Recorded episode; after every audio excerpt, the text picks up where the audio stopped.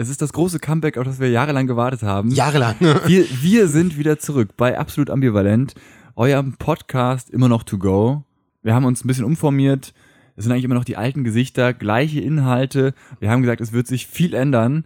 Bis jetzt sieht alles immer noch so ein bisschen wie beim Alten aus, aber die größten Hits werden erst noch kommen. Es ist, es ist wie bei der großen Reformation von ACDC vielleicht, als sie den Sänger ausgetauscht haben, als Brian May, ist Brian May ACDC? Oh Gott, ich wusste das alles mal. ich habe keine Ahnung. Es hat sich alles inzwischen in meinem Kopf aufgelöst. Charlie Watts ist jedenfalls tot. Charlie, genau, Charlie Watts ist Das gestorben. war eine Nachricht, ein Hammer.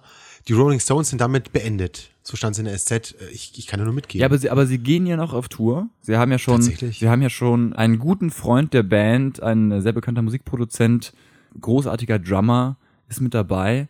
Und äh, mach doch noch das Mikrofon ein bisschen höher, weil so sprichst du über das Mikrofon hinweg und dann beschwerst du dich wieder bei mir. Ja, ich sehe Das- hier gerade die Kurven. Ich muss, ich muss halt einfach wieder nah hingehen. Mir liegt es einfach überhaupt nicht. Dieses, mm, ich müsste mal dieses, dieses Kirschkernessen vielleicht näher üben und diese, diese Scheu vor diesem, wie nennt man dieses Blättchen da, was da vor mir hängt? Das ist ein Popschutz. Pop, Pop, Popschutz. P- p- p. Den würde ich gerne, ähm, den würde ich gerne ablegen. Diese Angst vor dieser schwarzen Hülle. Also Charlie Watts ist auf jeden Fall tot. Charlie Watts die, tot. die Stones gehen äh, trotzdem auf Tour, wahrscheinlich auch ein bisschen, um ihn äh, nochmal ein bisschen zu ehren. Und wir sind jetzt auch wieder zurück. Fünf Wochen Sommerpause. Wir haben uns in der Zeit exakt zweimal gesehen. Einmal habe ich, äh, haben wir dein, dein, dein Haus umgezogen. Du bist von, einem, von einer Villa in ein Schloss gezogen. Du wohnst jetzt in einem Schloss.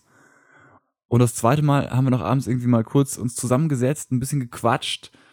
Äh, und das war's auch schon. Danach war erstmal fünf Wochen Ruhe. Oh, da haben wir sehr gut gequatscht und zwar haben wir uns auch noch was angeschaut. Ähm, eine fantastische Doku-Reihe, die du mir da angedichtet hast und äh, ganz klare Empfehlung. Wir haben einen Teil gesehen und zwar ging es um Gender.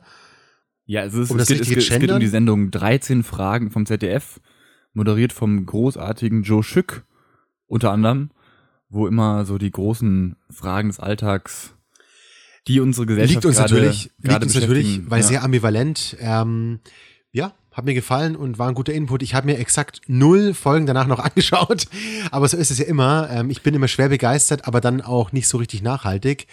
Trotzdem, jetzt, wenn ich drüber nachdenke, hat mir sehr gut gefallen und ist eine ganz klare Empfehlung für die, die auch mal was durchhalten. Ich kann das ja nicht.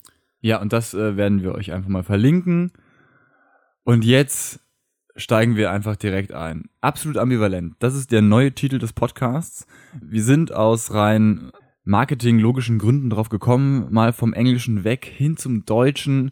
Eine schöne Alliteration sollte es auch noch sein, damit das gut im Kopf bleibt. Und deswegen heißen wir jetzt absolut ambivalent. Und man muss es auch noch dazu sagen, es geht natürlich mit A los. Ja? A, ganz wichtig.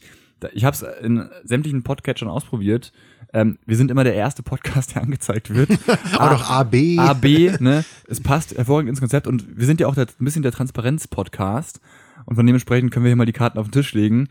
Es ist alles, es ist alles total gewollt und ähm, gestelzt, aber, aber vielleicht, vielleicht wird's funktionieren. Ich hab's, ich hab's so gemerkt mit dem alten Titel.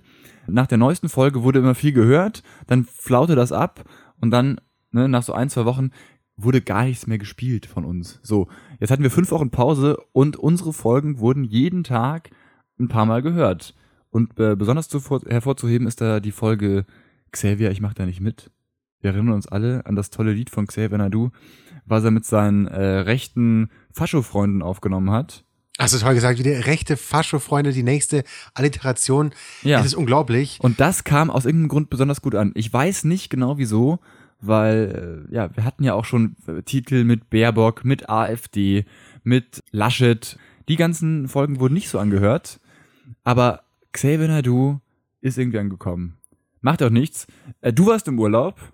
Du hast, du hast dich erholt. Ich habe eher so 70 Stunden die Woche gearbeitet und habe meinen August nach acht Monaten Freiheit erstmal wieder richtig genossen. Wie war's im Urlaub? Ja, habe ich dir im Vorfeld schon gesagt. Es war schön. Wir hatten eine wunderbare Zeit. Allerdings war das Wetter noch beschissener als hier. Das war nicht so erfreulich, aber war nicht zu erwarten. Wir waren ja auch in Lappland. Und was ich aber auch mitgenommen habe, wir wollen natürlich gleich wieder ins Politische gehen. Diese Kultur in Schweden, die, die kommt an allen Ecken und Enden raus. Es ist ein sehr freundliches Land, ein sehr offenes Land. Corona-Beschränkungen quasi nicht existent. Also man muss nirgends eine Maske tragen, man geht dorthin, wo man rein will. und fährt dorthin, wo man hin möchte. Und es gibt quasi kein Corona in diesem Land. Also natürlich wird überall gewarnt, aber es ist mehr oder weniger wie so ein Hinweisschild, äh, hier nicht parken. Also man bemerkt es eigentlich nicht wirklich, wenn man nicht gerade mit dem Auto unterwegs ist. Also von dem her war das auch irgendwie drei Wochen Corona-Freiheit, weil das Land es mehr oder weniger nicht lebt, irgendwelche Corona-Restriktionen. Und das war auch deswegen sehr erholsam. Wie gesagt, entspannte Leute und eine wunderschöne Landschaft in, in Lappland. Wir waren mit dem Auto unterwegs. Es war ganz großartig und ich bin mit ganz neuer Energie zurück, muss ich auch echt sagen. Ich hatte schon länger keinen ähm, Urlaub mehr und auch nicht zweieinhalb Wochen am Stück. Und das war schon, das war schon großartig. Ich habe es gebraucht, ich habe es genossen und ich bin voller Energie zurück. Ich merke auch, du hast eine Energie, also deine, dein, deine Sprechgeschwindigkeit ist ja Wahnsinn, wirklicher Wahnsinn, um die nächste Alliteration zu bemühen. Es ist sensationell. Du hast dich offensichtlich auch erholt in den acht Monaten quasi nicht arbeiten. Wie, wie hast du wieder in die Arbeit gefunden? ich habe ich hab ganz gut wieder in die Arbeit gefunden. Ich muss inzwischen halt mit deutlich mehr Menschen sprechen. Ich habe am Tag ja so viele Gesprächspartner wie schon seit langem nicht mehr. Ich muss einfach sehr viele Informationen in sehr kurzer Zeit sehr vielen Menschen zugänglich machen. Und das äh, bringt es vielleicht mit sich, dass ich jetzt gerade so ein bisschen meine, meine Sprechgeschwindigkeit angepasst habe. Ja? So diese Ruhe ist weg. Man muss, möchte das ja auch, wenn man dann in der Arbeit ist, ne, und man muss Leuten irgendwie äh, sagen, was sie machen sollen, bitte zusätzlich zu irgendwelchen neuen Corona-Regeln, die sie einhalten müssen, zu denen sie da, zu denen sie vielleicht überhaupt keine Lust haben, ne, liegt ja alles äh, irgendwie zum großen Teil dann in meiner Verantwortung. Und das schlaucht ganz schön, ja. Aber es ist natürlich schon wieder verrückt. Ne? Man hatte irgendwie so acht Monate, war man in so einer Bubble drin. Man war, äh, hatte wirklich Kontakt zu wenigen Menschen und auf einmal macht's Puff und plötzlich hat man mit einer, einer Menge Menschen am Tag äh, Kontakt und redet mit denen und merkt auch so langsam, wow, krass, diese ganzen Menschen, die man davor immer nur so aus den Medien kannte, ne, die sagen, ja, mit dem Impfen, da warte ich noch ein bisschen. Ich möchte mich überhaupt nicht impfen lassen. Was, ich soll mich testen lassen? Nee, äh, ich lasse mir kein Stäbchen in die Nase stecken, wenn ich nicht geimpft bin. Die sind plötzlich in deiner nächsten Umgebung und das ist total anstrengend. Das ist wirklich total anstrengend. Und deswegen äh, bin ich jetzt eigentlich wieder ganz froh, mal so einen Abend zu verbringen, nur zu zweit. Man ist irgendwie Corona sicher, weißt du, man kann sich sicher sein, beide sind irgendwie geimpft, beide gehen vorsichtig damit um. Und die Menschen, wenn ich rede, die sind natürlich in der Minderheit, ne? Der, der größte Teil der Menschen, mit denen ich zu tun habe, sind alle geimpft. Aber es ist wirklich die letzten zwei, drei Wochen, wie gesagt, mit 70 Stunden so in der Woche, die ich gearbeitet habe, das hat ganz schön geschlaucht. Und deswegen wird es auch mal wieder Zeit, äh, hier mit dem, mit dem Podcast anzufangen, um mal so ein bisschen auf andere Gedanken zu kommen. Wir hatten ja vorhin schon drüber gesprochen, der Titel der Folge ist mir schon klar, und zwar ist einfach Scholz. Unfassbar, was ist da los? Ähm, In all caps. Wir wissen nicht, ob er so, ob er so dann tatsächlich heißt, aber unglaublich die Entwicklungen, als wir uns zuletzt gehört haben, war Scholz noch wir haben uns sogar noch drüber lustig gemacht. Und der Satz von dir ist mir immer wieder wie, wie, wie ein Zug durch das Gehirn gefahren. So, na, Benny, müssen wir wirklich über Scholz als Bundeskanzlerkandidaten reden, als einen ernstzunehmenden. Kandidaten, und ja. es ist wirklich so, ich habe dir damals auch noch zugestimmt, ja, natürlich nicht, den können wir lassen, so die SPD ist tot. Es ist unfassbar, was in der Politik möglich ist. Ich habe früher die Umfragen nicht so im Detail offensichtlich beobachtet, aber ich kann mich nicht erinnern, dass man vor einer Bundestagswahl einen so einen Turn hatte. Ich meine, also hätten wir im April gewählt, dann wäre die Baerbock oder die Grünen zumindest, die hätten den Kanzler gestellt, mit einer überwältigenden Mehrheit. Die, die Union wäre noch auf Platz zwei gewesen und die SPD wäre vernichtend irgendwie mit 13, 14 Prozent abgeschlagen, vielleicht in die Regierung gekommen oder Opposition, aber da halt auch eine Partei wie die FDP, die AfD oder die Linke, also äh, völlig in der Bedeutungslosigkeit versunken. Und jetzt, nicht mal ein halbes Jahr später, würden wir jetzt wählen und die Umfragen sind richtig, dann ist verdammt nochmal Scholz unser Bundeskanzler. Was zur Hölle ist möglich? Was für ein Twist, was für ein Turn? Und das über den Sommer. Also offensichtlich ist so, wenn die Leute mal im, in Urlaub fahren und sich ein bisschen entspannen, dann, ähm, dann kommt man wieder runter und normiert sich und nimmt dann so einen, sag ich mal, einen vernünftigen Kandidaten vielleicht an und so eine alte Arbeiterpartei kann dann wieder, kann dann wieder nach oben Aber ist umfahren. Olaf Scholz wirklich der vernünftige Kandidat? Ich, ich möchte mal nur so ein paar Wörter hier in den Raum werfen. Cum-Ex, Wirecard, G20-Gipfel. Die Liste geht ja noch ein bisschen weiter. Ich finde, Olaf Scholz präsentiert sich gerade ganz gut. Performance-technisch ist er gerade wirklich ganz vorn, vorne mit dabei. Darum geht's ja auch so ein bisschen. Hast du dir ein bisschen äh, das Kanzlerduell angeschaut, das Triell? Ich habe darüber nur gelesen. Ich fand es ich fand's ja auch sehr interessant. Ich habe dir sämtliche Artikel irgendwie geschickt, ne? Ich habe mir am nächsten Tag, ne, ich habe es auch noch nicht gar nicht gucken können, weil ich viel gearbeitet habe. Äh, habe mir am nächsten Tag wirklich nur so, habe mich einmal quer durch die Presse gelesen und fand es faszinierend, wie unterschiedlich die Meinungen waren. Ja? Also äh, das Ganze lief ja auf RTL und äh, RTL hat danach so eine Umfrage gemacht über die, äh, wer am besten abgeschnitten hat. Da war Scholz tatsächlich ganz vorne mit dabei, Annalena Baerbock irgendwie mit ein, zwei Prozentpunkten dahinter, also gar nicht so ein großer Unterschied. Laschet ein bisschen abgeschlagen. So rein performance-technisch hat Olaf, ne, schneidet Olaf Scholz bei den Deutschen anscheinend gerade sehr gut ab.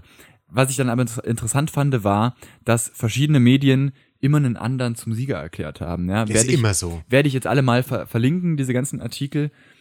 Ja, ich glaube, die, die äh, CDU, die wird gerade so ein bisschen von der Realität abgeholt und eingeholt vor allem. Also, wenn man sich jetzt so anguckt, ne, bis vor diesen, diesen Regenfällen, ich glaube, darüber haben wir über die Regenfälle in der letzten Folge noch geredet. Ich glaube, die waren da ganz frisch, kann das sein? Die Flutkatastrophe, äh, ich glaube, das war. Ich glaube, wir haben es noch, wir haben es noch besprochen. War, da, ich glaube, da war es ganz, ganz frisch, ein oder zwei Tage alt. Und das ist der CDU da wirklich äh, in die Quere gekommen. Danach mussten sie sich wirklich mal damit auseinandersetzen. Dann gab es noch diese, diese Laschet-Ausrutscher, äh, wo er dann im Hintergrund, als Steinmeier die Katastrophe kommentiert hat, ziemlich ernst, hat er dann da im Hintergrund gelacht, was wirklich wahnsinnig also unprofessionell war, egal ob der Witz lustig jetzt war oder nicht, ist einfach total, also performance-technisch ein, ein Desaster für jeden.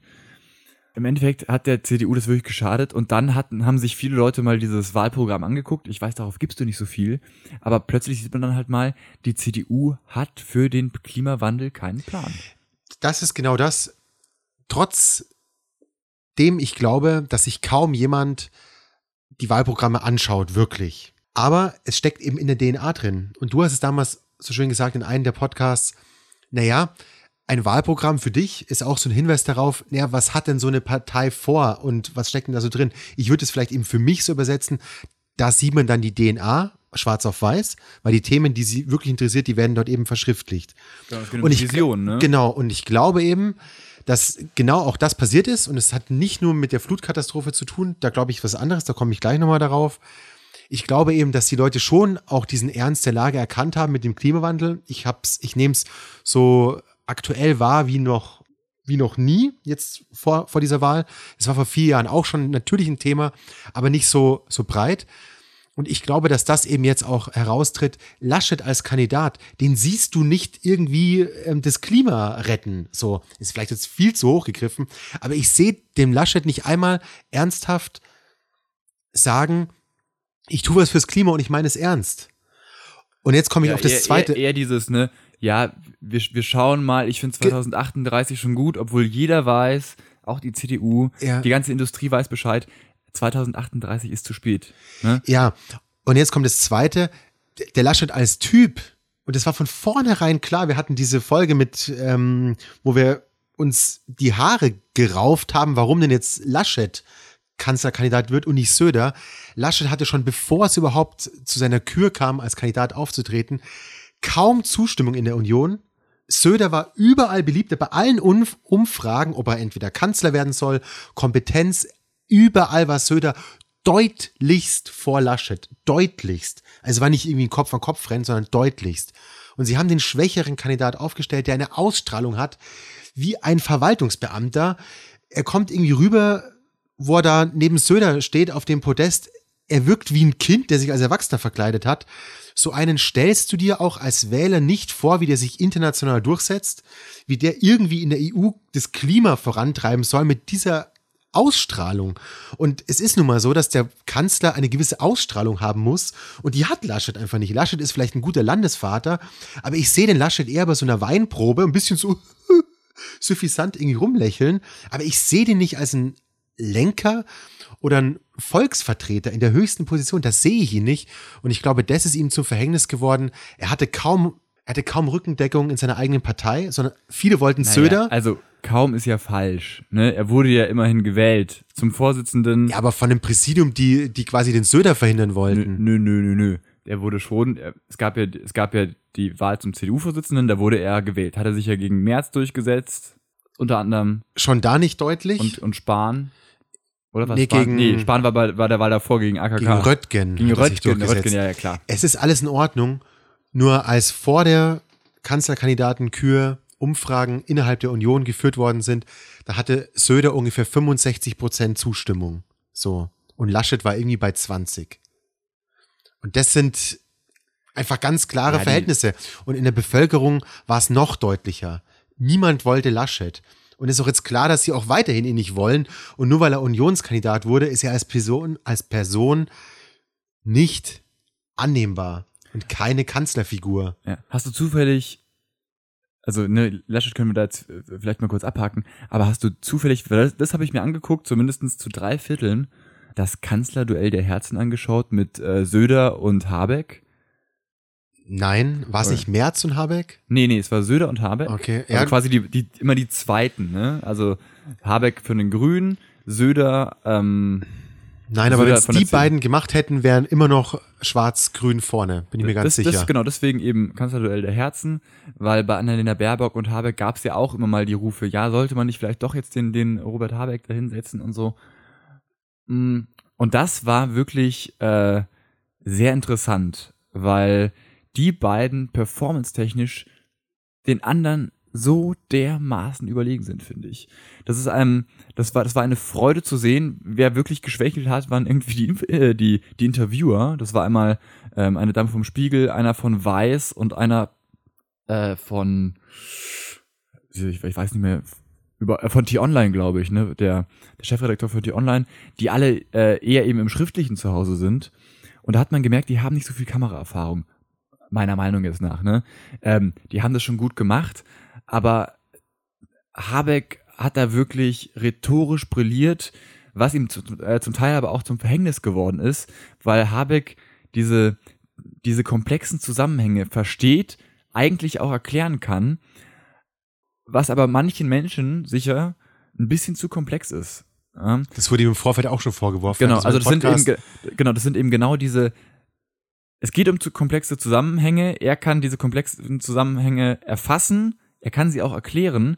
Und dann ne, liegt es wahrscheinlich doch an dem, an den Leuten vorm Fernseher oder hinter der, also ne, die, die da zuhören müssen, die dann vielleicht mal kurz abschalten und sagen, ja, das ist mir jetzt aber ein bisschen zu kompliziert. Ich hätte, kann, kann ich nicht eine einf äh, einfache, einfach eine kann, kann, ich hätte gerne eine einfache Lösung. Ja, Ähm, können wir nicht eine Maschine bauen, die das CO2 aus der Luft filtert? Ich möchte nämlich nicht auf äh, Tempolimit äh, 130 auf der Autobahn haben. Und Söder war auch wieder absolut brillant, ne, als als äh, Gegner, rhetorisch wirklich brillant, nie die Fassung verloren, immer absolut souverän reagiert, auch wenn Habeck immer sagen konnte, ja, Momentchen mal, da erzählen Sie aber gerade Quatsch, Herr Söder, und zwar aus den und den und den Gründen. Söder konnte das immer so schön bei, beiseite wischen. Und dann äh, gab es auch dunkle Momente in diesem Interview, und zwar sind es immer diese sogenannten, äh, so wir machen jetzt mal eine, Schnellantwort, äh, eine Schnellfragerunde. Und dann sind es die Fragen, wo man mit Ja oder Nein antworten muss. Und Söder konnte immer sagen, äh, ne, Tempo, Tempolimit 130 auf deutschen Autobahnen, nein.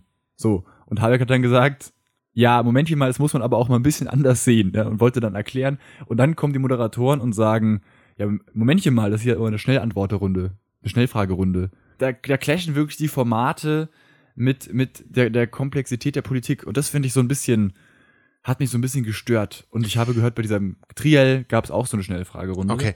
Ich habe ich hab beide, ich hab beide nicht gesehen. Ich meine, der Sinn einer Schnellfragerunde ist natürlich eben genau das, was du gerade sagst. Da will der Bürger irgendwie wissen, wofür steht denn der Habeck und wofür steht denn der Söder. Und dann will ich ein Ja oder Nein. Wenn ich ihn wähle, will ich wissen, bekomme ich jetzt ein Tempolimit? Ja oder nein? Und über die Gründe müsste ich mich vielleicht woanders informieren, da ist das Format auch zu kurz. Ich denke, ich habe schon vorhin gesagt, dass äh, Habeck auf jeden Fall deutlich mehr Chancen gehabt hätte, auch genauso wie der Söder. Und zu dem Format kann ich mich weiter nicht äußern, weil ich es einfach nicht gesehen habe. Aber grundsätzlich ist natürlich immer schön. So funktioniert ja auch der Valomat, der eine sehr, also für mich eine große Empfehlung ist. Morgen, beziehungsweise wenn der Podcast draußen ist, dann seit gestern, also ab dem 2. September, ist der Valomat für die Bundestagswahl online. Ich habe ihn zuletzt gemacht für die Berlin-Wahl, für den äh, mhm. Berliner, wie sagt man, Senat, für den Berliner Senat. Und ähm, das sind ja auch letztendlich Thesen, die man mit Ja, Nein oder neutral beantwortet und dann noch gewichtet. Und natürlich, also viele Themen kann ich überhaupt nicht beantworten, weil ich in Berlin nicht wohne. Merkt man erst, was die für Themen haben. Sehr spannend. Und da musst du dich dann eben auf ein Ja oder Nein festlegen. Und das haben die Parteien ja auch getan, damit man sich eben vergleichen kann mit ihnen. Und natürlich fehlt dann immer noch die, die, ähm, ja, das sich damit befassen im Anschluss. Und ja, so eine Schnellfragerunde wird natürlich nie dem Ganzen gerecht, auch dem ganzen Diskurs nicht gerecht. Aber es gibt halt Standpunkte, klar, und macht dann auch so, ein, so eine Wahlentscheidung irgendwie auch formierbar. Der Wahlomat hatte bei der Berlin-Wahl 38 Fragen und ich glaube, bei der Bundestagswahl wird es ähnlich sein. Also letztendlich eine Partei auf 38 Ja- oder Nein-Fragen zu reduzieren, ist ja eigentlich ein Witz an sich, weil es kommt ja auch immer auf die Koalitionsfähigkeit an. Aber man kann natürlich schon da sehen, wo steht man denn in welchem Spektrum. Und bei mir war auch ganz klar, in welchem Spektrum ich stehe. Also komplett klar. Ich sage dazu jetzt nichts. Aber es ist komplett klar, wo man denn steht.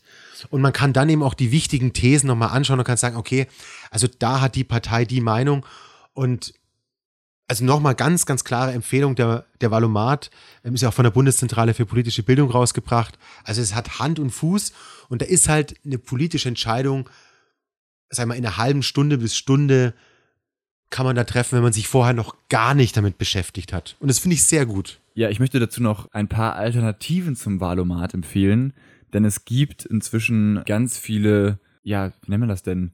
So, so Art Schwesterprojekte, ne? Also wenn man sich jetzt besonders für Umwelt interessiert oder für gendergerechte Themen. Um äh, was mach, machen die Parteien eigentlich für Menschen, äh, die queer sind oder ne, diese Sachen. Es gibt, äh, wenn man sich jetzt für eine Sache besonders interessiert, oft ähm, einen, ein, eine Art eigenen Valomat, wenn einem ein bestimmtes Thema eben besonders am Herzen liegt. Auch da werden wir, glaube ich, ein paar neben dem Valomat in die, in die Podcast-Beschreibung packen.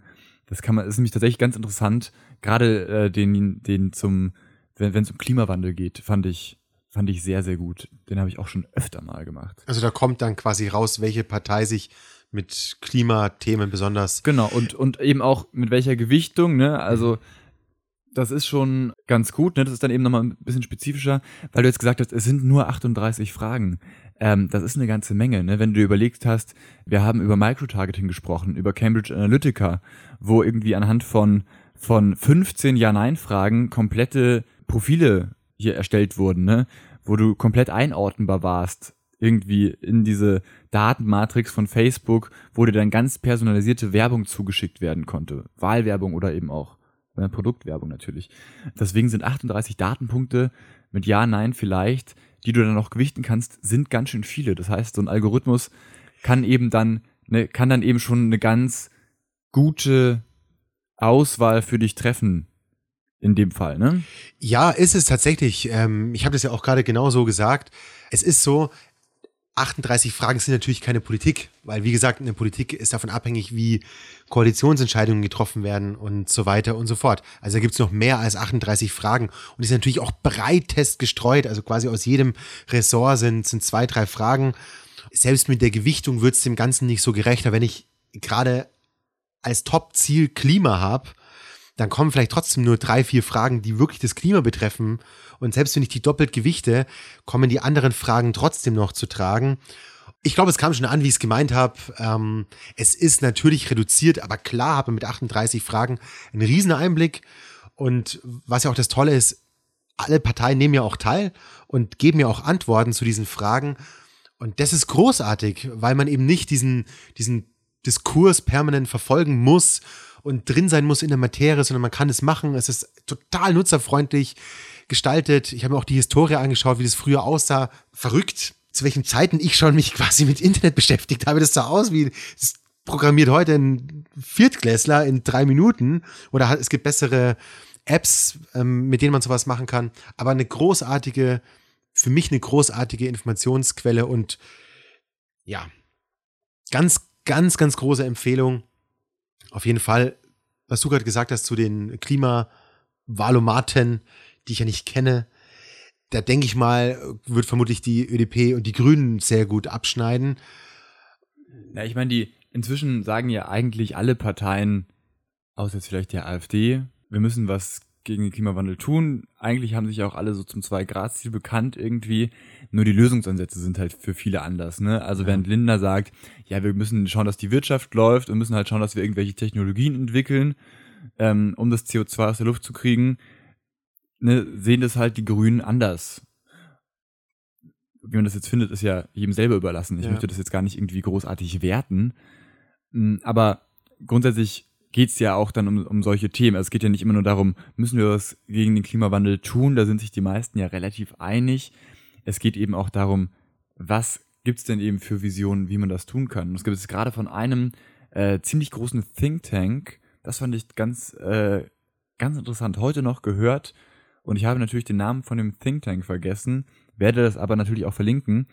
Die haben jetzt mal eine Art, eine Art Anleitung geschrieben, ja, für die, für so eine angehende Regierung, was man denn so in den ersten 100 Tagen für rechtliche Grundlagen schaffen müsste, was man machen könnte, um dieses 1,5 Grad Ziel zu erreichen. Und das sind, das sind jetzt nicht irgendwelche irgendwelche Leute, das sind halt Klimawissenschaftler, das sind Leute, die sich hauptsächlich mit Energiewende beschäftigen und wie man das eben hinkriegt, schnell zu erneuerbaren, schnell zu erneuerbaren Energien hinzukommen.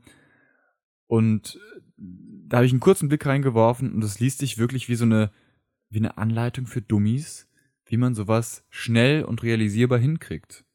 Okay. Und da, daran. Äh, du meinst Dummies deswegen, weil es sehr simpel beschrieben ist. Ja. Oder weil es so naja. einfach ist, dass einem fast schon die, die, die Schuppen von den Augen ja, also, fallen, oder wie? Wenn man, wenn man das so liest, denkt man sich, ja, gut, ist ja ganz logisch, ne? Ja. Und es ist, es zeigt einem, es macht einem Mut, weil man sieht, okay, es ist möglich. Es ist noch nicht zu spät, 1,5 Grad, dass sich die Erde um 1,5 Grad erwärmt, das wissen wir.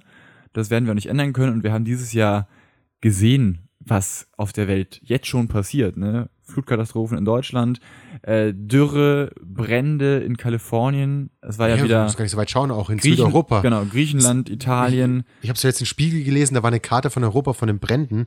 Süditalien, das war ein einziges Pflaster von, von, von Brandherden. In Griechenland ja. genau das gleiche, ja, absolut. Ja, also äh, ignorieren kann man es jetzt nicht mehr und äh, ich fand es dann relativ ermutigend, dass äh, die eben sich nochmal hingesetzt haben und gesagt haben, schaut mal her, es gibt einen Weg, wir müssen schnell handeln, aber so könnte es gehen. Äh, ja, auch das werde ich mal verlinken. Ne? Ich bin, ich bin über die, über die fünf Wochen mal mit so ein paar Menschen ins Gespräch gekommen, die ab und zu mal hier so reinhören. Und äh, es wurde sehr gelobt, dass wir so eine Art, dass wir so eine Art äh, Quellensammlung sind. Ne? Also wir sind, wir sind jetzt nicht die super top informierten, wir lesen viel, wir wir, äh, ja, genau, sind aber jetzt nicht unbedingt die Experten.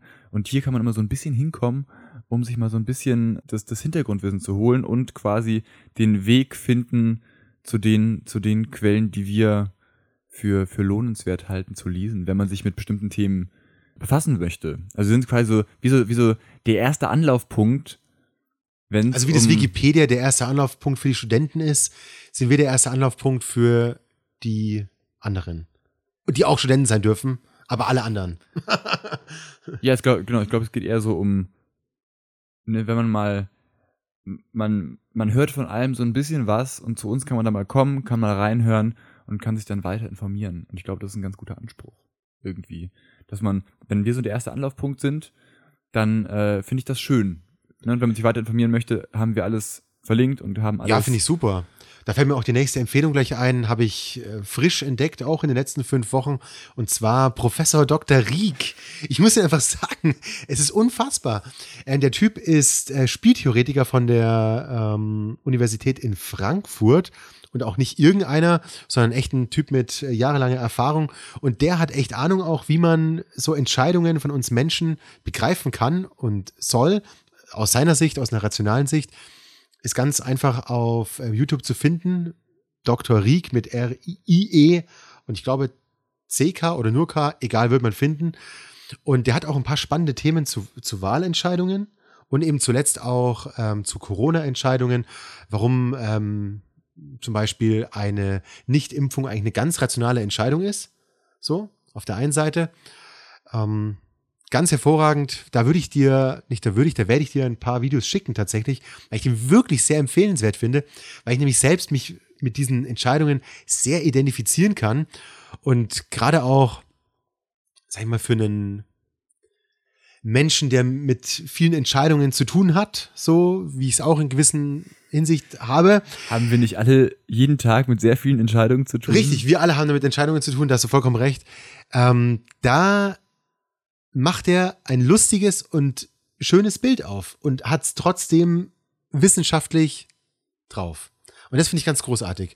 Ich, ich, ich habe es ja vorhin schon kurz gesagt, äh, ich kenne ihn ja, also so vom, vom Sehen wurde mir öfter auch mal in die Timeline äh, gespült und ich kann mir zu dem Herrn wirklich überhaupt kein, äh, keine Meinung erlauben, weil äh, ich über die Reputation, Reputation und was er so macht, ich habe ja keine Ahnung von Spieltheorie. Aber ich finde, performance-technisch und wie er rüberkommt, kommt er mir absolut unseriös vor. Eine reine persönliche Einschätzung. Er erinnert mich an wirklich jemanden, der, egal ob das jetzt stimmt oder nicht, wirklich mir rüberkommt wie der, wie der letzte, einfach ganz, ganz komisch. Also, wenn ich, wenn ich so jemanden sehen würde, der mir dann sowas erzählt, ne, egal mit welcher Reputation, ich würde dem das nicht glauben. Weil ich den, ich finde, er hat ein ganz unseriöses Auftreten. Das, Das ganz, Schöne ist- und das, und das, wie gesagt, das ist jetzt überhaupt nicht, ich kann ihn, ich kann es, ich kann die Arbeit nicht mehr beurteilen. Das ist eine reine Performance-Sache, die er da abliefert auf seinem Kanal. Deswegen finde ich, dass du es jetzt empfiehlst, super interessant. Das Geile weil, ist ja auch, weil dass, ich, weil dass wir anschaue. beides auf Performance immer stehen und ja auch viel Ja. auf, auf äh, Performance-Basis dann auch begründen oder auch bewerten zum Teil. Und ich finde ihn großartig, diese, diese Sprechgeschwindigkeit, die er hat. Er denkt schnell, er, er gibt schnelle Beispiele und er ist einfach ein Fachmann in seinem Thema. Und das finde ich großartig. Und er macht es auch, also er ist nur er, quasi ohne zusätzliches Bildmaterial. Er hat auch noch so ein hübsches Halstuch auch immer an. Also es ist, er wirkt auch irgendwo aus der Zeit gefallen. Und die Frisur ist auch wirklich grottenübel. Also muss man einfach sagen.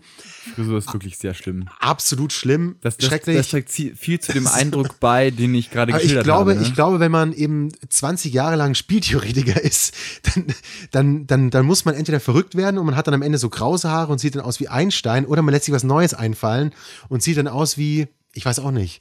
Er könnte auch so ein Zauberer sein von irgendeiner Herr der Ringe. So. Ja, das, das stimmt. Ja, wir, wir packen die Empfehlung mal rein. Macht euch wirklich euer eigenes Bild.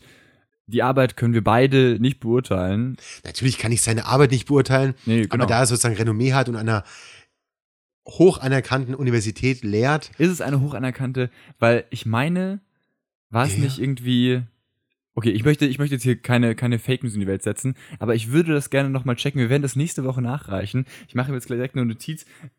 Das, das ist nämlich neu bei Absolut Ambivalent. Wir Ich mache mir jetzt Notizen. oh Gott, wo soll Ja. das Ganze hinführen? Das ist ja schrecklich. Notizen, Weil ansonsten, ähm, wir haben auch unsere Fehlerkultur seit 100 Folgen nicht mehr gemacht. Die gab es, glaube ich, fünf Folgen lang. Und dementsprechend ähm, mache ich mir jetzt eine, eine Notiz. Und zwar, äh, weißt du, wie ich mir Notizen mache? Ich habe einen, einen WhatsApp-Chat mit mir selber, der heißt Memo. Und da werde ich mir das jetzt reinsprechen. Ihr seid jetzt live dabei, wie ich mir eine Sprachnotiz mache. So, wir checken jetzt gleich einmal die, die ähm, Uni, wo der Herr, wie heißt er? Professor Dr. Rieck. wo Herr Professor Dr. Rieck lehrt, ob das wirklich eine anerkannte Uni ist äh, oder nicht. Das werden wir in der nächsten Folge nachreichen. So, abgeschickt. So, gehen wir doch mal weiter. Ich fand die Sommerpause, jetzt, jetzt, holt er sein Handy raus und tippt hier eine Nachricht. Ich glaube, es hackt. wir sind hier live in einem Podcast drin und ich kann, kann das jetzt schon mal sagen. Googlest du das jetzt? Ja, Oh Gott, wirklich. aber du reichst es einfach nach Wir und reichen es, wenn du jetzt ich sag eh- dazu nichts. Jetzt, er sagt, wo er lehrt. Ist es, ist es die eine er ist Uni? Professor für Finanzwesen an der Frankfurt University of Applied Sciences, also ist die Frankfurter Fachhochschule. Hochschule, Fachhochschule.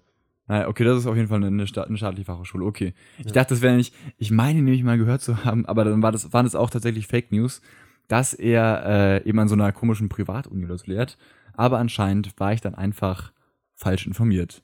Ist doch schön, Ja. wenn wir das gleich ausgeräumt haben, dass es wirklich eine, eine seriöse Hochschule ist.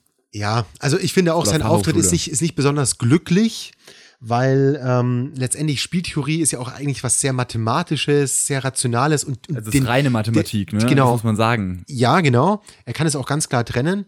Ähm, und er wirkt eben nicht wie der klassische Mathematiker. So allein durch dieses, durch dieses Optische. Er wirkt einfach sehr schrullig und man kann ihn rein von, vom Aussehen her schnell in eine unseriöse Ecke schieben. Und die ersten Minuten können auch schwierig sein. Also meine Freundin findet ihn furchtbar. Sie findet ihn absolut furchtbar. Und die ist Mathematikerin. Also, äh, das ist so, man muss einfach den Geschmack von ihm treffen oder er muss einen treffen, aber er hat 170, habe ich gerade mal gelesen, 170 170.000 Abonnenten. Ja, gut, das heißt nichts. Das heißt Ja. nichts, aber er ist jetzt kein, keine Pflaume. So. Naja, also, genau, also die Anzahl von Abonnenten sagt nichts erstmal über die Qualität aus. Oder Nein. ne, also ich meine, wenn du dir, wenn du dir die, die, die großen Schwurbler auf YouTube anschaust, die haben auch so Natürlich, ne? Also natürlich, brauchen wir nicht drüber diskutieren. Genau. Ja. Das lassen wir jetzt dahingestellt. Wie Ja. gesagt, ähm, ja, Spieltheorie ist interessant, absolut. Und ähm, ja, ich glaube auch, er kann das ganz, ganz gut trennen. Wie gesagt, ich finde immer die Performance, das war ja das Einzige, worüber wir geredet haben, ähm, finde ich anstrengend zu gucken. Eine einfach. Empfehlung, man kann ja die YouTube-Videos, genauso wie unseren Podcast, auf halber Geschwindigkeit beziehungsweise Dreiviertelgeschwindigkeit anhören. Und da klingt er recht ruhig. Da klingt er auch ein wenig mh, sediert. und dann kann man ihn, sagen wir mal, auch mit einem gewissen Humor vielleicht anhören und schauen. Und dann kommt die Info vielleicht noch ein bisschen humoristischer und angenehmer rüber. Okay. Du hast mir damals ja auch empfohlen, unseren Podcast in halber Geschwindigkeit zu hören. Du hast gesagt, ich lache mich tot. Ich musste mich auch tot lachen. Ich habe es erst nicht, ich glaube, dachte mir, ach komm, Max, ist, ist doch egal. Den Podcast in halber Geschwindigkeit.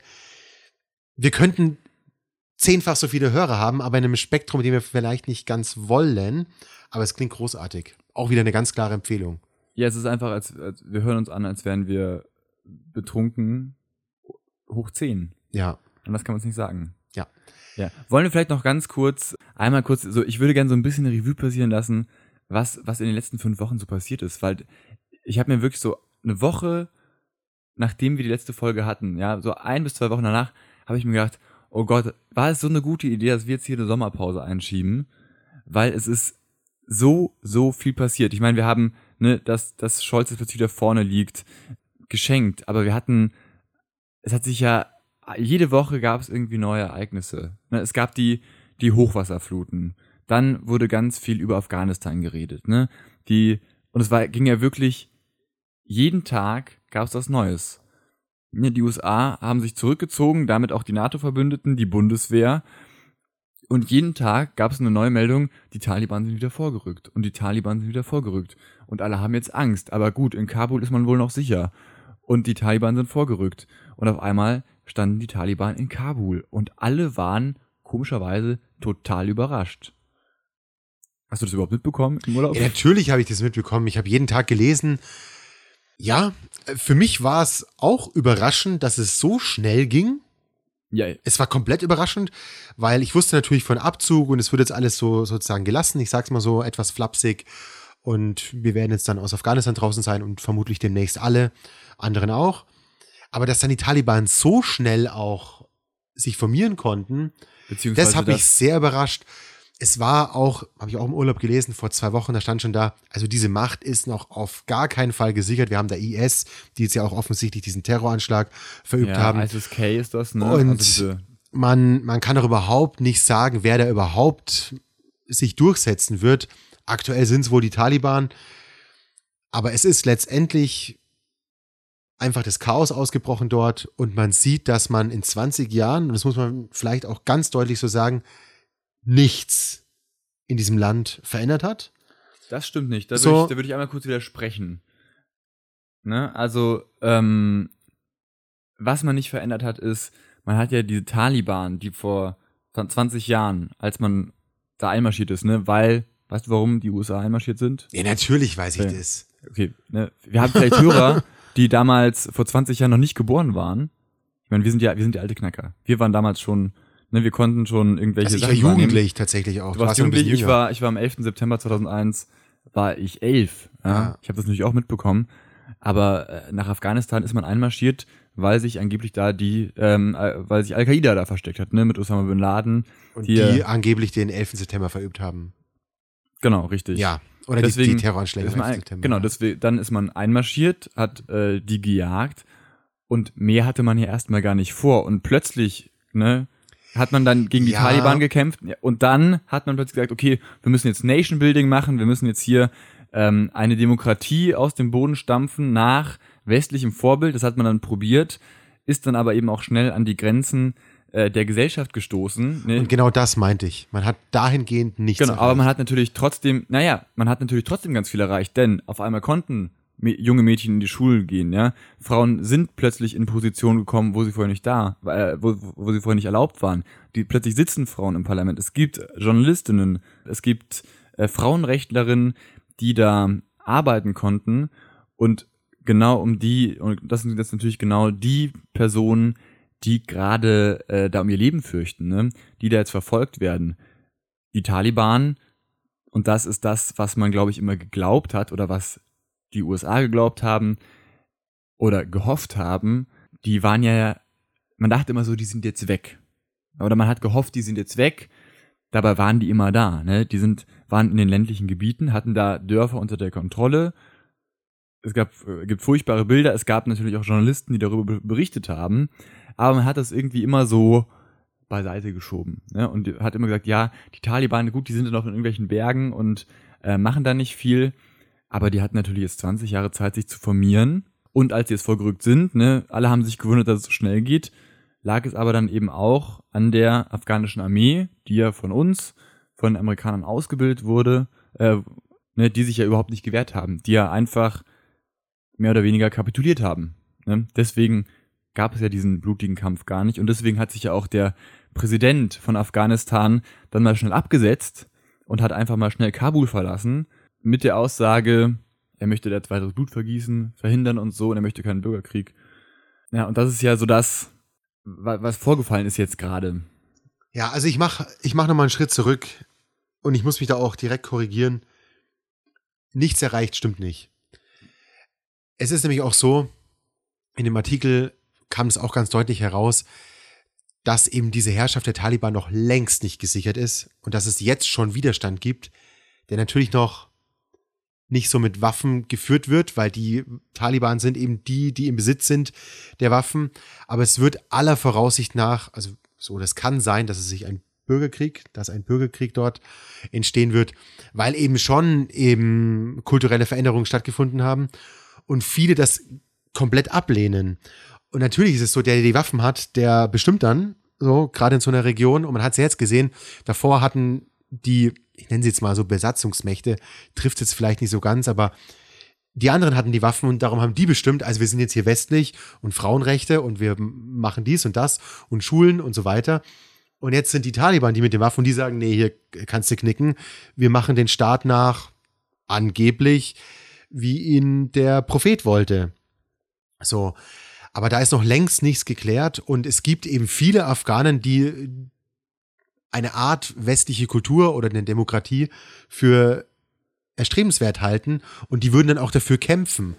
Und deswegen muss man jetzt echt mal abwarten, was da passiert. Und uh, was ja auch noch Ziel war, Rückzugsgebiet für Terroristen verhindern, damals, als man einmarschiert ist, 2001. Darum geht es jetzt auch, dass man das eben verhindert. Ich bin, ich bin sehr gespannt, was passiert. Ich glaube, man lässt es erstmal links liegen, weil jedes Land in seinem Land genug andere Dinge zu tun hat. Corona, Klima und was da noch alles kommt. Und wahrscheinlich wird es in ein paar Jahren so sein, dass man Afghanistan wie viele andere Bürgerkriegsländer oder äh, Diktaturen, die werden einfach links liegen gelassen. In Afrika ist jedes dritte Land eine Diktatur und es ist uns fucking egal. Da wird in den Nachrichten nichts berichtet, außer es sind 30 Deutsche entführt. Dann kommt es plötzlich wieder so ins Gedächtnis. Hups, da haben wir Diktaturen. Ähm, wenn ich mir Venezuela anschaue, reinste Diktatur, ein chaotisches Land. Darüber wird noch diskutiert, weil Öl. Also, hm, wir werden sehen, was passiert. Und es ist jetzt erstmal vielleicht eine, eine Riesenniederlage, weil man doch einiges an Geld und Personal dort investiert hat. Und am Ende geht man dann raus und es sind die an der Macht, die vor 20 Jahren an der Macht sind. Also wenn man sich mal vorstellt, wir hätten irgendwie nach dem Zweiten Weltkrieg, nach der, die Amerikaner wären nach 15 Jahren ab, abgehauen, und plötzlich abgehauen die Nazis und plötzlich die wieder da. Nazis wieder da. Ist irgendwie so, what? Das kann ja wohl nicht wahr sein. Das ist schon traurig und das ist schade. Also mich hat das wirklich, ich weiß, also ich habe mich immer so aus, aus politischen und Interessensgründen für Afghanistan interessiert, ne, wie für die ganze Region, genauso Iran, Irak. Das ist ja, Nahe Osten ist natürlich gro immer groß in den Medien vertreten. Und wir haben jetzt natürlich auch durch die, durch die große Flüchtlingsbewegung 2015 nochmal irgendwie mehr davon mitbekommen, ne, dann auch Syrien und äh, ja, ne, das, das war alles bei uns immer gro groß in den Medien vertreten. Und jetzt hat mich das aber z- zum ersten Mal so richtig emotional gecatcht. Und wahrscheinlich auch, also ich habe mir, ich habe mir äh, viel dazu irgendwie angehört. Also es gibt ein ganz tolles Interview von, von Jung und Naiv, ne, das, auch das werde ich natürlich verlinken, mit ähm, zwei Afghanistan-Veteranen. Der eine ist noch bei der Bundeswehr und der andere ist inzwischen eben sozusagen im Ruhestand, glaube ich.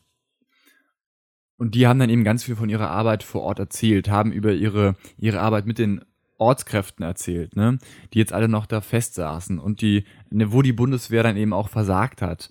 Da, erzählen von, ähm, dass dann irgendwelche Safe Houses angegriffen wurden, ne?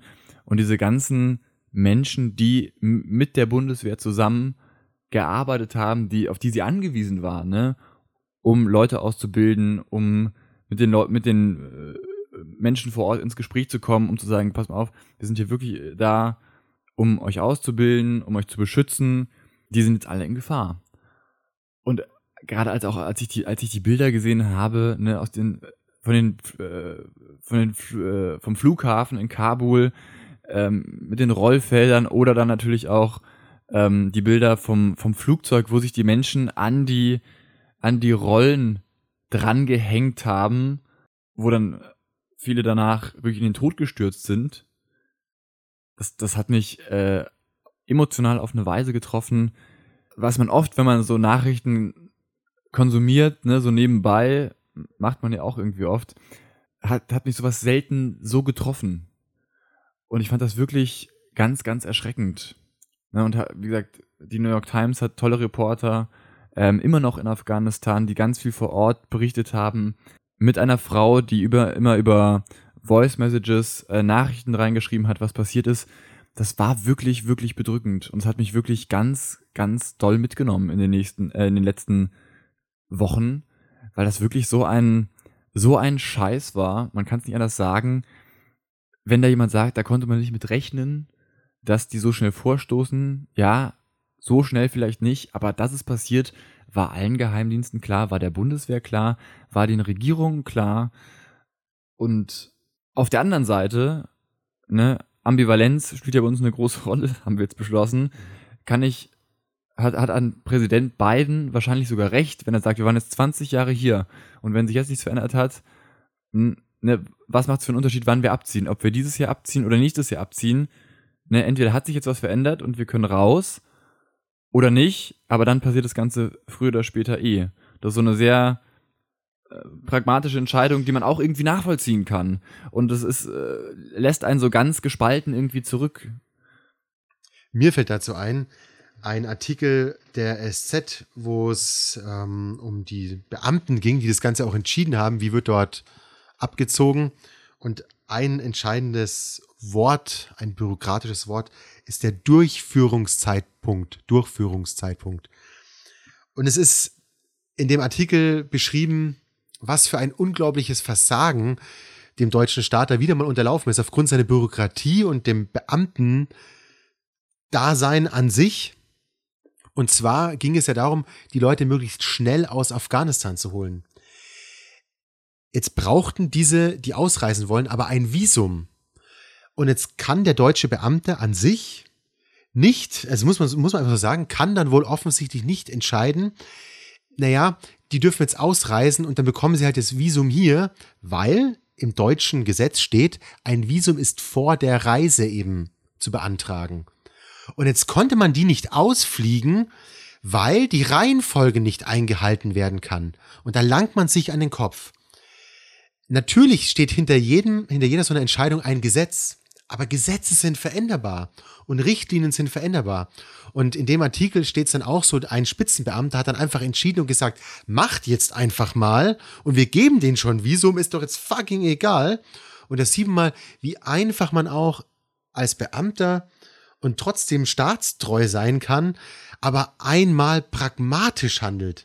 Und eben nicht wie, ja, haben wir schon immer so gemacht und steht in den Richtlinien und steht im Paragraph so und so ich verlinke diesen Artikel unbedingt, weil es so anschaulich dafür steht, wie Deutschland immer noch im Kern organisiert ist, eben sehr bürokratisch. Und wenn ich an diese ganzen Herausforderungen denke, die diesem Land noch bevorstehen, gerade so Digitalisierung und auch Klimawandel, wo einfach auch mal schnelle, pragmatische Entscheidungen gefällt werden müssen, da sieht man auch schon, wo es bei uns hakt. Und darum bin ich vielleicht auch immer wieder so ein Fan von Christian Lindner so diese Art einfach zu sagen, so, so jetzt macht mal und so jetzt machen wir das mal anders und hier, hier brauchen wir frischen Wind. Bei aller Kritik dem gegenüber und ich bin sicherlich nicht der FDP-Wähler und auch kein klassischer FDP-Wähler. Aber eben diesen Teil dieses Habitus von Christian Lindner, den finde ich ganz, ganz großartig. Und wir waren ja gerade bei Thema Afghanistan. Da ging es jetzt mal darum, auch schnell pragmatisch zu handeln und eben in dem Fall vielleicht nicht das Ganze durchzudenken bis, weiß ich nicht, bis ins letzte Paragraphendetail, sondern da muss man einfach sagen, hey, da sind Leute und die haben mit unserer Bundeswehr zusammengearbeitet, die müssen jetzt einfach geholt werden, weil die sind in Gefahr und die haben mit unseren Soldaten jahrelang kooperiert. Man kann jetzt nicht mit irgendwelchen Paragraphen antanzen. Und darum ist es, finde ich, auch zu Recht eine deutsche Niederlage und hoffentlich kommt das auch in die Köpfe, warum, warum das am Ende auch so krachend gescheitert ist weil in vielen dieses Beamtengehirn innewohnt. Und das kann man in vielerlei Hinsicht auch mal streichen. Ich muss einmal kurz äh, Luft holen, weil das, ne, in dem Zug muss ich dir zustimmen, aber natürlich ähm, ist es ein Gesamtversagen ne, der NATO an sich, ne, die ja alle drin waren irgendwie. Also es waren die USA drin, ähm, Großbritannien war drin, war Frankreich eigentlich auch drin? Ich habe keine Ahnung. Aber müsste ja eigentlich auch drin gewesen sein, wahrscheinlich. Das war mal eine riesengroße ja, Allianz. Das war eine riesengroße ja. Allianz. Ich habe eine sehr interessante äh, Diskussion gehört, ich glaube im Deutschlandfunk, wo es natürlich auch groß und breit darum ging.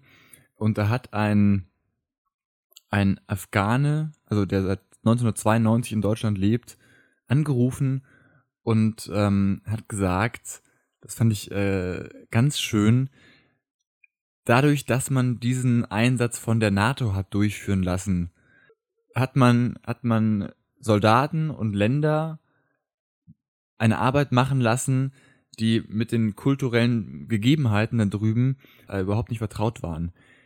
Und er hat gesagt, und das Argument fand ich ziemlich gut, hätte man das Ganze mit einer UN-Blauhelm-Mission gemacht, ne, mit Soldaten, die selber Moslems sind, selber dem Islam angehören, hätte man das Ganze wahrscheinlich viel erfolgreicher durchführen können, mit einer viel höheren Akzeptanz der Bevölkerung und hätte vielleicht auch diese, das Ganze viel besser durchführen können und dann wäre das Ganze vielleicht erfolgreicher gewesen. Ist natürlich jetzt im Nachhinein immer einfach zu sagen, hätte, hätte Fahrradkette, aber ich fand das Argument sehr, sehr interessant und eigentlich ganz gut durchdacht und darüber hatte ich mir auch noch nie so Gedanken gemacht. Na, warum muss es denn die NATO machen? Warum nimmt man eben nicht eine, eine Schutztruppe der, der UNO?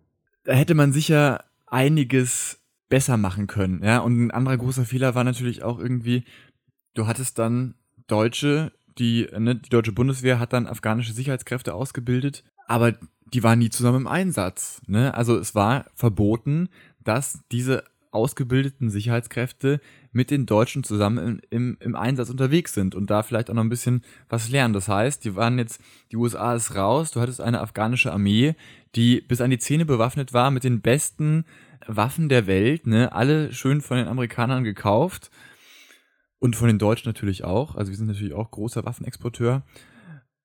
Und dann kommt es zum Kampfeinsatz und alle türmen und fliehen, weil keine Kampferfahrung. Und die Taliban, die viel schlechter aus, äh, ausgerüstet waren, truppenmäßig, zahlenmäßig weit, weit unterlegen waren. Ne, ich glaube, das Verhältnis war irgendwie 1 zu 5 oder 1 zu 10 sogar. Die türmen dann, lassen alle Waffen zurück, die Taliban können die Waffen übernehmen, sind jetzt wahnsinnig gut bewaffnet. Ja. Dann fällt Kabul im Sinne von, es gibt gar keinen Kampf, was sicher auf der anderen Seite natürlich auch irgendwie zu begrüßen ist, Ja, weil wer weiß, ja. wie viele Kollateralschäden es da gegeben hätte. Aber es ist eben so ein, so ein ganz emotionales und total ambivalentes Thema, weil du dann auf der anderen Seite eben auch jetzt eine neue Regierung hast mit den Taliban, die jetzt irgendwie zurück sind und ja, die immer so mit, mit, mit Steinzeit beschrieben wurden, was auch halt nicht so stimmt. Also es gibt da unter den, ich habe ein tolles Interview gehört mit, mit einem äh, jemand, der im, im Krisengebieten äh, Reporter war und jetzt ganz viele Leute da rausholen muss, der gesagt hat, ja, also natürlich, es gibt schon auch diese Taliban-Kämpfer, die Analphabeten sind und nicht gut gebildet, ne? Aber das sind halt die, die Jungen eigentlich, die Taliban, die schon ein bisschen älter sind, die sind natürlich schon belesen, ne? Und die, die, die kennen sich schon aus. Also, und das sind natürlich jetzt Leute, die vor 20 Jahren da vertrieben wurden, sich als legitime Machthaber ansehen und die sich jetzt das zurücknehmen, was ihnen ihrer Meinung nach legitim zusteht. Ne, und natürlich auch mit den Gesetzen, die sie legitim finden. Das ist so eine ganz, ganz schwierige Sache. Da stellt man, macht man sich als, als äh, Mitteleuropäer mal leicht. Er sagt, ja, wir und Demokratie und wir, wir haben hier so das richtige System. Ja, wa- etwas, wohinter wir ja alle irgendwie stehen. Aber auf der anderen Seite dann zu sehen, ja gut, die, äh, da haben sich Leute wirklich, äh, die fühlen sich da wirklich im Recht. Egal, wie es der Bevölkerung geht. Also die meinen es ja vermutlich auch. Ich möchte ja eigentlich nicht die Taliban verteidigen, aber ich denke, dass sie das Ganze aus einer guten Sache raus. Also vermutlich nehmen sie eben das Wort von Mohammed so ernst oder verbiegen es so, das wurde in ihrem Leben so hingedreht, dass das das Richtige ist. Und ich kann mir nicht vorstellen, dass die äh, grundsätzlich bösartig sind, so wie es im Mittelalter die, die Könige, die nun auch massenweise die Menschen hingerichtet haben, wenn sie nicht das gemacht haben, was sie wollten, oder die Bauern nicht genügend ihnen auf den Hof gebracht haben, was sie dann verschleudern konnten. Da muss man auch sagen, die meinen es vermutlich auch gut. Sie sind halt so aufgewachsen, ich bin der König, ich bin der Sonnengott und ich darf alles machen und ich kann jeden hinrichten, den ich will und ich kann jede Hex verbrennen, die ich will. Also wir müssen gar nicht so weit zurückgehen, wo auf unserer Erde, ich nenne es mal extra so ähm, pathetisch, wo auf unserer Erde massenweise Leute hingerichtet worden sind. Und wenn wir nicht mal 100 Jahre zurückgehen, was hier los war, auch quasi im Guten, ich will es gar nicht zu weit treiben, also großes Verständnis auf der einen Seite auch.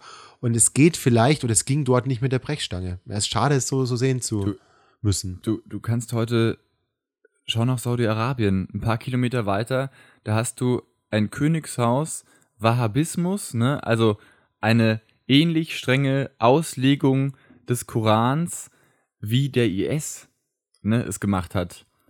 Die haben halt Öl. Genau. Und ne, Ja. aber da wird das Ganze dann, also das ist eben auch, das ist ja auch so ein ganz ambivalentes Verhältnis. Wenn wir eben sagen, ja gut, mit Saudi-Arabien, da können wir irgendwie Geschäfte machen und äh, das ist alles, das passt alles so. Und dann schauen wir jetzt nach, nach Afghanistan, die dann sowas nicht haben. Da kommt dann eine Regierung wieder, die ein ähnliches, äh, Da ist ja die die Frage, einen ähnlichen Machtanspruch haben. Und da sagen wir dann, ja, das ist aber jetzt böse.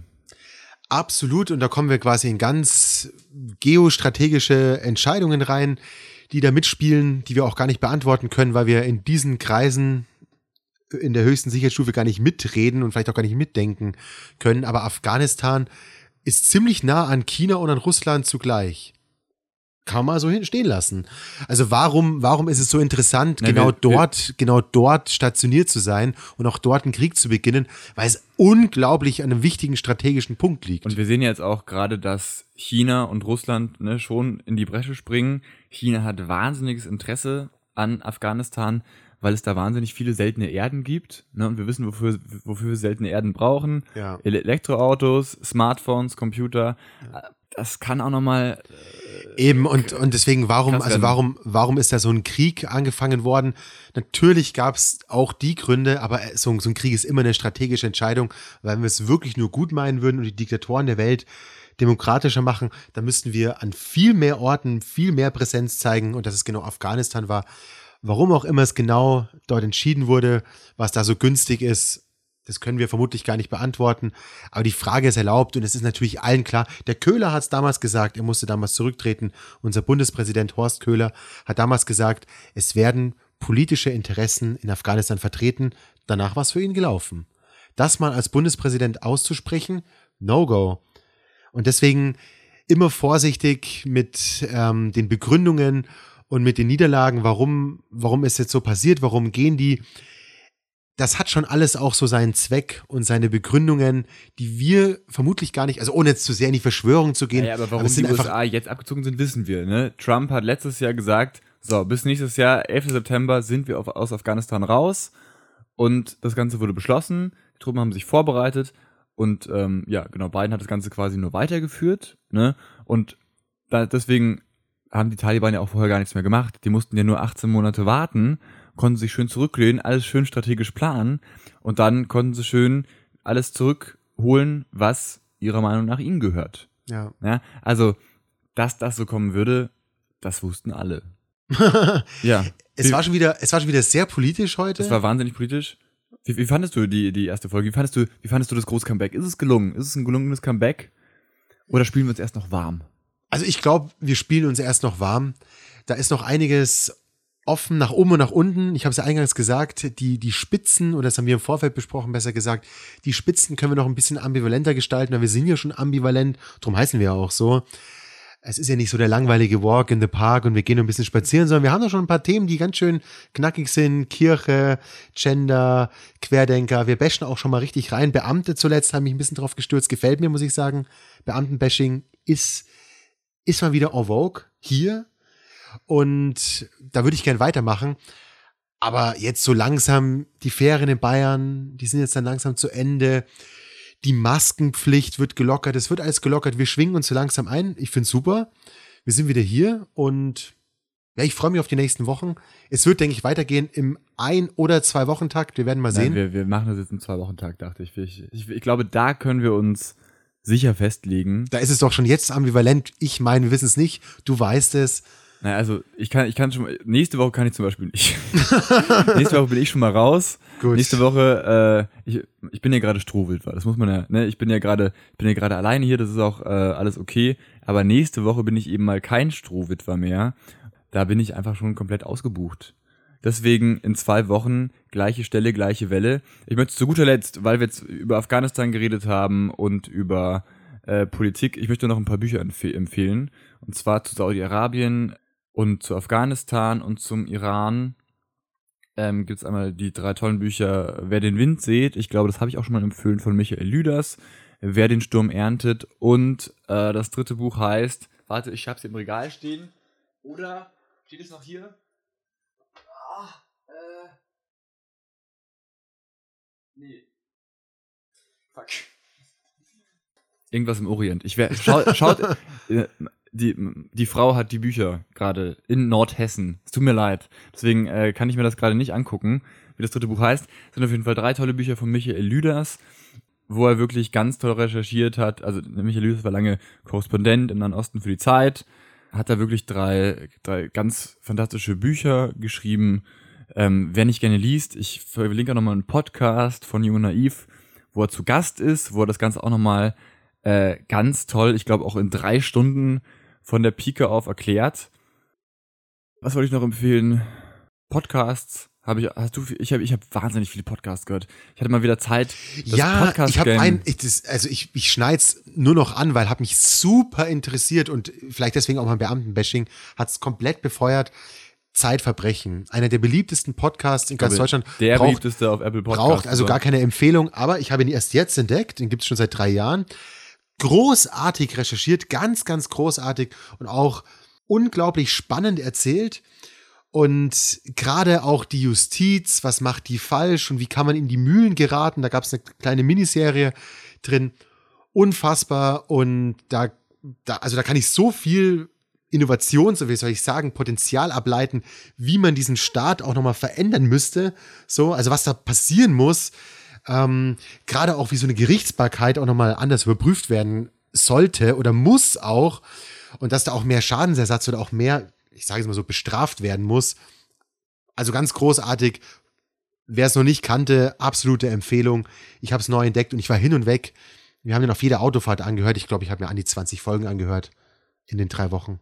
Ja, ich habe mir, und das war eher so ein Zufall, dass ich mir das alles angehört habe.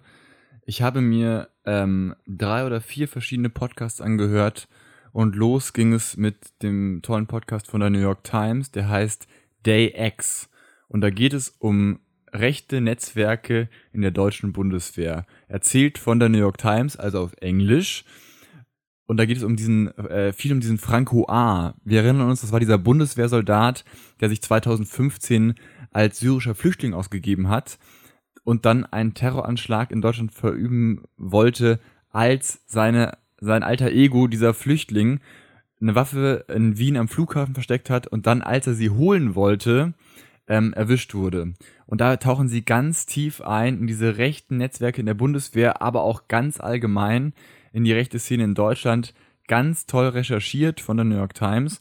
Und da bin ich dann äh, weitergegangen und habe mir noch angehört von der Süddeutschen Zeitung Terror am OEZ, gerade für uns Münchner irgendwie nochmal ganz interessant zu hören. Ich war, dem, war zu dem Zeitpunkt gar nicht in München, ich habe da gerade in Kiel studiert und erinnere mich aber daran, 2016, als es hier in München einen äh, rechten Terroranschlag gab, den viele lange für einen Amoklauf äh, gehalten haben. Da geht es dann also auch nochmal um diese ganze rechte Szene im Internet. Dann habe ich weitergemacht mit ähm, das Leben danach, das Attentat von Halle, also wieder rechter Terror in Deutschland. Und das äh, zieht sich so durch. Da gibt's wirklich drei oder vier äh, sehr gute Podcasts. Viele sind leider Spotify Originals. Ja, uns kann man auch bei Spotify hören, aber eben auch auf freien Podcast-Plattformen. Für die braucht ihr für die meisten einen Spotify-Account. Aber wer sich mal wirklich die volle Dröhnung Rechtsterrorismus in Deutschland geben möchte, der sollte wirklich das mal hören, weil da wird einem ganz, ganz viel klar und es wird einem ganz schnell klar, wie lange diese rechte Szene unbeobachtet geblieben ist. Und gerade den Podcast von der New York Times möchte ich sehr hervorheben, weil das mal so eine Perspektive von außen ist. Von außen auf Deutschland drauf. Ne?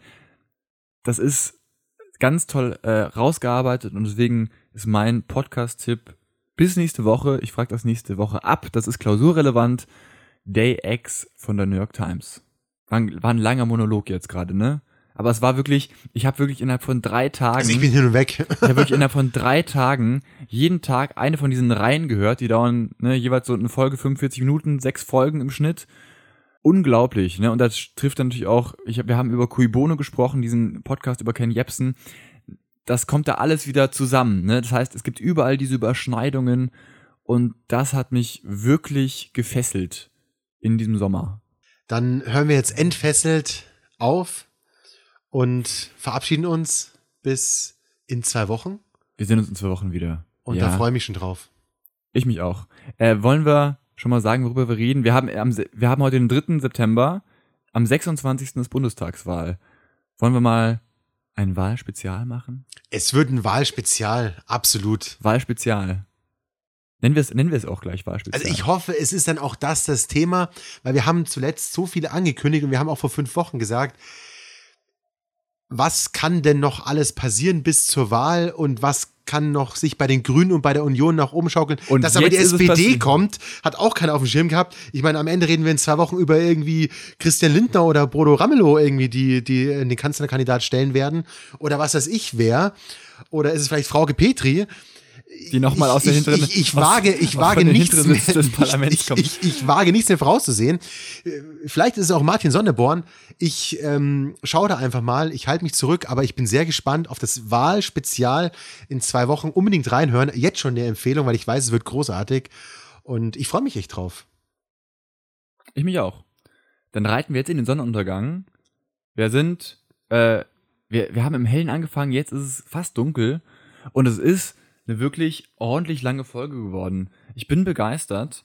Die Folge erscheint wie immer am Freitag und ähm, genau, ob sie um Mitternacht erscheint oder mittags, weiß ich noch nicht genau, weil ich bin ja auch, äh, ich muss ja, habe jetzt wieder, ich muss ja wieder arbeiten. Das war wirklich, ich sag's noch mal ganz kurz für alle da draußen, die im Lockdown geflucht haben. Ich vermisse den Lockdown ein bisschen. Ich hatte nämlich Zeit. Ich konnte nämlich schön chillen und ich weiß, es verärgert jetzt alle da draußen, die im Lockdown Stress hatten.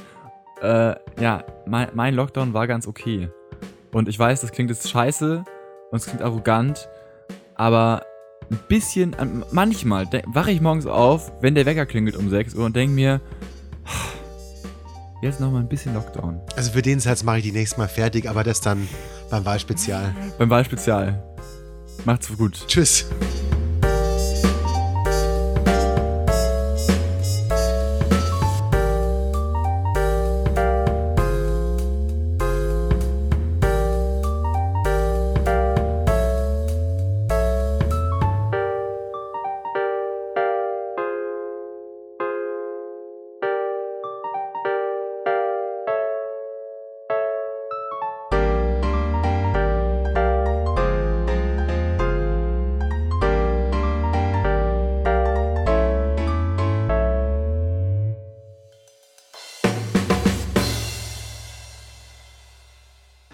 Mir jetzt noch eingefallen ist, ähm, das habe ich vergessen vorhin zu sagen. Ich habe im Spiegel einen super Artikel gelesen zu Klimawandel und Klimaziele erreichen von Arnold Schwarzenegger. Großartiger Typ, ich glaube, der hat es einfach begriffen. Und er spricht da in einem Interview über seine Zeit als Gouverneur in Kalifornien. Und ich glaube, er hat einfach da den richtigen Ton getroffen. Das sagt er auch. Und dass das das alles Entscheidende ist, dass die Leute mitziehen. Ähm, er hat auch mittlerweile Greta Thunberg getroffen und so weiter. Also der Typ, der hat es einfach drauf. Und ja, das wäre noch spannend gewesen, es zu behandeln, aber vielleicht beim nächsten Mal. Okay, dann bis demnächst. Schönen Abend. Ciao.